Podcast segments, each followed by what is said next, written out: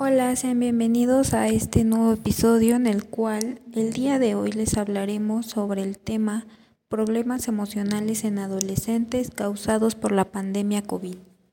Mi nombre es Nelly Juárez y espero que sea de su agrado. Comencemos.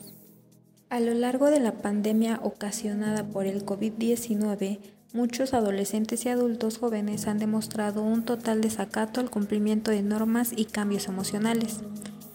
Hablamos a qué se debe este comportamiento y cómo se debe actuar el círculo familiar ante esta situación. Tomando como punto importante, la adolescencia es un periodo difícil en el cual el cuerpo experimenta cambios notables y las necesidades sociales de aceptación a las que también se enfrentan los alumnos o adolescentes. Esta etapa se trata de la reorientación y búsqueda de nuevos significados. ¿Cómo afectan las emociones en esta pandemia? Bueno, pues el malestar emocional, todos estamos dejando de hacer actividades valiosas y significativas. En caso de los adolescentes, de no poder participar en eventos sociales como encuentros deportivos, graduaciones, fiestas o cualquier actividad que los haga interactuar. Les produce un malestar emocional ya que su naturaleza en esa edad evolutiva les exige a su cerebro buscar nuevas experiencias que por el momento son limitadas, ya que como sabemos no, pueden, no se pueden hacer ciertas actividades porque por lo mismo de los contagios muchos establecimientos están cerrados o no permiten este también el acceso a muchas personas. Esto causa que no puedan los adolescentes tanto los padres como los adolescentes poder salir e interactuar fuera de su casa. Las reacciones emocionales que esto causa es la irritabilidad, la ansiedad, el miedo, la tristeza, el estrés. Esto a que lleva a que a veces una de las amenazas que se destaca mucho en el desarrollo de un trastorno de estrés postraumático es porque ocurre cuando llegan a experimentar alguna pérdida de algún familiar que es muy significativa o cuando temen también por su salud o por la de otra persona.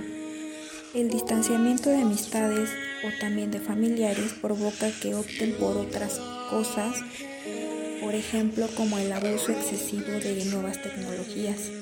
Esto causa un enorme incremento en que se vuelvan más adictos y interactúen o hagan otras actividades este, con otras personas. Por los cambios hormonales que ellos pasan en esta etapa, para ellos es más fácil querer salir a divertirse, salir con sus amigos, a tener socialización con la demás gente, que solo permanecer todo el tiempo en su casa. No es lo mismo a mantener a un niño pequeño reunido con su familia que sabe que puede tener juegos, que puede haber más interacción entre ellos, a un adolescente el cual pues por lo visto y por dichas cosas pues ha crecido y a él se le hace más fácil o tal vez prefiera no pasar tanto tiempo con su familia. Es por eso que existe mucho el distanciamiento entre padres, tanto muchas discusiones, muchos problemas, no se llevan bien, este, no se coordinan como familia, pero esto es parte del proceso que pasa en la familia, en la evolución y en el desarrollo de los adolescentes. Ahora bien, ¿cómo debería ser o cómo influye mucho el apoyo en la familia en esta situación? La psicóloga Rosa Cornejo nos explica que no poder participar en eventos sociales genera un malestar emocional en los jóvenes y por naturaleza pues exigen buscar nuevas experiencias. Dentro de este proceso es primordial el apoyo de los padres, como ya comentaba, y esto se debe hacer hincapié en el distanciamiento social. Los padres tienen el labor de hablar con ellos y explicar las consecuencias que generan las exposiciones al virus también deben de ofrecer un espacio para que entre familia puedan compartir sus sentimientos y sin ser juzgados, que es muy importante. Esto ayudará a tener una mejor relación entre padres e hijos y que exista más confianza y un mejor lazo entre ellos. Los padres también tienen que estar muy atentos a fomentar pues hábitos más saludables en ellos, a que puedan comer y dormir sus horas adecuadas, ya que el insomnio también provoca estrés. Motivarlos a realizar nuevas actividades, hacer, no sé, deportes dentro de casa o alguna otra actividad, un juego, a tener también que encontrar nuevas formas de interacción social.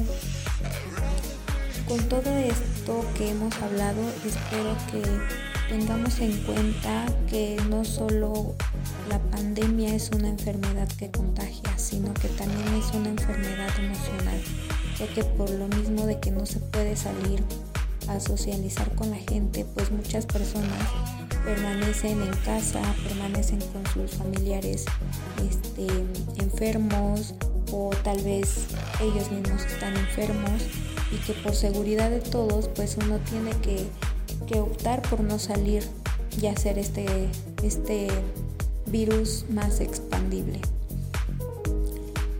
Espero que les haya gustado este tema y que si tienen alguna, alguna duda o salven de algún, no sé, una fuente importante, nos gustaría que nos lo compartieran. Y nos vemos en un nuevo episodio. Espero que tengan un buen. Buen día. Hasta luego.